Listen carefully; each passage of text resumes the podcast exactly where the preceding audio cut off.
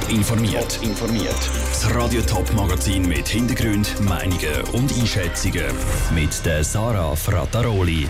Wie der Kanton St. Gallen gegen die steigenden Fallzahlen in Alters- und Pflegeheimen aktiv werden und ob das Unispital Zürich die Corona-Lage immer noch im Griff hat, obwohl dort anders als in anderen Spitälern ganz normal weiter Routineoperationen gemacht werden, das sind zwei von Themen im Top informiert. Es sind düstere Zeiten für die St. Galler Alters- und Pflegeheim. Immer mehr Bewohner stecken sich mit dem Coronavirus an und auch das Pflegepersonal tüpft immer häufiger. Im Moment haben in den St. Galler Altersheim 174 Bewohner und 140 Pfleger einen positiven Corona-Test. So darf es nicht weitergehen, findet die St. Galler Regierung. Und hat darum heute neue Massnahmen zur Unterstützung der Altersheim getroffen.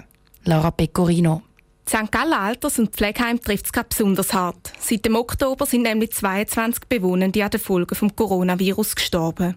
Zum Vergleich, während der ganzen ersten Corona-Welle sind 15 Personen wegen Coronavirus in Altersheim verstorben.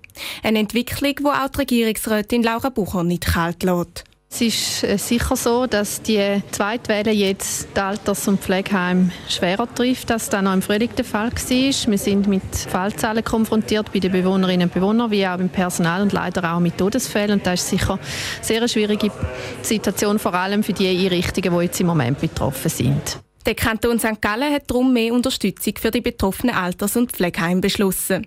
Und die setzt auch bei der Überprüfung von bestehenden Schutzmaßnahmen ein. So sollen nämlich allfällige Lücken in den Schutzkonzept ausbessert werden. Ein weiteres Problem ist aber eben auch das Personal. Mehr Ansteckungen bedeutet nämlich mehr Ausfälle und ganz generell schafft das Pflegepersonal sowieso schon am Limit in dieser Krise. Mit einem Pool für Fachpersonen wird die St. Galler Regierung darum einen allfälligen Personalmangel verhindern. Die Regierung ruft dazu auf, sich zu melden, wenn jemand noch freie Kapazitäten hat. Dann werden die Personen in den Pool aufgenommen und Heim, also Pflegeheim, Altersheim wie auch die Spitex können sich dann beim Gesundheitsdepartement melden und können den Bedarf anmelden für Fachpersonal aus dem Personalpool. Wo dann eben temporär kann einspringen kann. Außerdem wird der Besuch noch mehr eingeschränkt. Wer sein Grossi besuchen muss sich im Voraus anmelden und Bewohnende von Alters- und Pflegeheim dürfen nur noch maximal zwei Besuche pro Tag empfangen. Die neuen Massnahmen gelten voraussichtlich bis Ende Jahr. Der Beitrag von Lara Pecorino. Neben dem Altersheim hat sich der Kanton St. Gallen auch mit der Wirtschaft beschäftigt. Er ist mit der Härtefallverordnung vom Bundesrat grundsätzlich einverstanden. Unklar ist aber noch, wie die Hilfe für die Firmen St. Gallen genau soll aussehen Also ob sie von Perdu-Beiträge bekommen oder doch eher Darlehen oder Bürgschaften für neue Kredite. Und von St. Gallen wechseln wir jetzt auf Zürich. Das Universitätsspital Zürich ist ein ziemliches Kronjuwel in der Schweizer Spitallandschaft. Es gilt als eines der besten. In der Corona-Pandemie ist das USZ aber eher zum Sorgenkind mutiert. Das, weil am Spital immer noch ganz normal operiert wird. Obwohl der Bundesrat schon lange fordert, dass die Spitäler alle nicht dringenden OPs aussetzen. Im Welschland wird der Platz in den Spitälern nämlich immer knapper und das USZ muss als Corona-Notnagel zur Verfügung stehen. Das Zürcher Unispital hat heute jetzt zum Rundumschlag gegen die Kritik aus Bundesbern und aus der Westschweiz angesetzt. Sandro Peter keine Operationen, die nicht lebensnotwendig sind, das geht am Universitätsspital Zürich zu weit. Aktuell werden solche Wahl-OPs nach Bedarf reduziert, aber eben nicht alle vorsorglich abgesagt. Das Universitätsspital Zürich versucht es mit einem Massnahmenmix. Aktuell sind fünf Operationssäle geschlossen und vier Bettenabteilungen sind gesperrt worden. In der Intensivpflege hat es zwei Corona-Stationen mehr gegeben. Und zwar nicht nur für Patienten aus Zürich, sagt der Peter Steiger von der Intensivmedizin. In der zweiten Welle haben wir jetzt schon 64 Patienten behandelt. Das ist viel. In der ersten Welle hatten wir insgesamt knapp 50. Also die Zahlen steigen. Hier vielleicht noch mal, man hört immer wieder, wir nehmen keine Patienten von außerkantonal. Wir haben in der zweiten Welle 30 Prozent außerkantonale Patienten behandelt. Damit wehrt sich das Universitätsspital gegen die Kritik vom Bund. Der aktuelle Corona-Fahrplan lässt es zu, auch Corona-Patienten aus anderen Kantonen aufzunehmen. Natürlich könnte die Situation jederzeit kippen, aber zu viel vorausplanen bringe nichts, sagt die Direktorin der Pflege, Gabi Brenner. Wir planen und dann kommt es ja meistens doch anders, als man denkt. Und von daher ist es wichtig, dass man im engen Austausch ist und dass man wirklich auch gemeinsam miteinander bespricht, wie sieht die Bettenkapazität aus, wie sieht die Personalkapazität aus. Eine enge Zusammenarbeit der Stationen und vorzu entscheiden, so wird das Universitätsspital Zürich die Corona-Situation meistern. Genau dieser Plan ist aber diese Woche auch im Personalverband VPOD sauer aufgestoßen. Das Gesundheitspersonal leide. Ja, die aktuelle Situation fordere viel vom Gesundheitspersonal, weiss auch das Universitätsspital Zürich.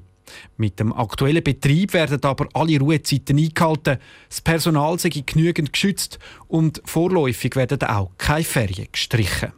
Der Beitrag von Sandro Peter.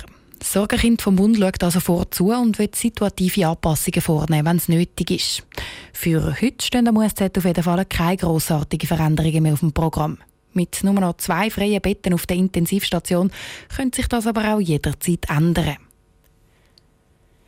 Er soll einen Kollegen erschlagen und seine Leiche dann in einem Wald im Kanton Thurgau verbrannt haben. Das alles wegen Spielschulden. Es sind happige Vorwürfe gegen einen 37-jährigen St. Galler, der sich heute vor Gericht hat müssen verantworten Vivian Sasso, du bist für uns am Prozess St. Gallen dabei gewesen. Was hat der mutmaßliche Mörder vor Gericht denn genau gesagt? Der Anklagte hat bei seiner Befragung die meisten Aussagen verweigert. Er hat keine von den Vorwürfen gestanden. Weder der Mord an seinem Kollegen, noch dass er ihm Geld gestohlen haben soll. Und auch zu seiner Spielsucht und seinen angeblichen Schulden hat er sich nicht äußern die Staatsanwaltschaft fordert, dass der Mann 18 Jahre muss hinter Gitter und aus der Schweiz ausgewiesen werden soll, der gebürtige Serb auch noch. Der Verteidiger sieht das aber ein bisschen anders, oder? In seinen Augen ist es offensichtlich, dass der Anklagte kein Mörder ist. Er vermutet, dass ihm jemand anders ganz perfid den Fall in die Schuhe schieben will. Darum soll der Anklagte nicht ins Gefängnis.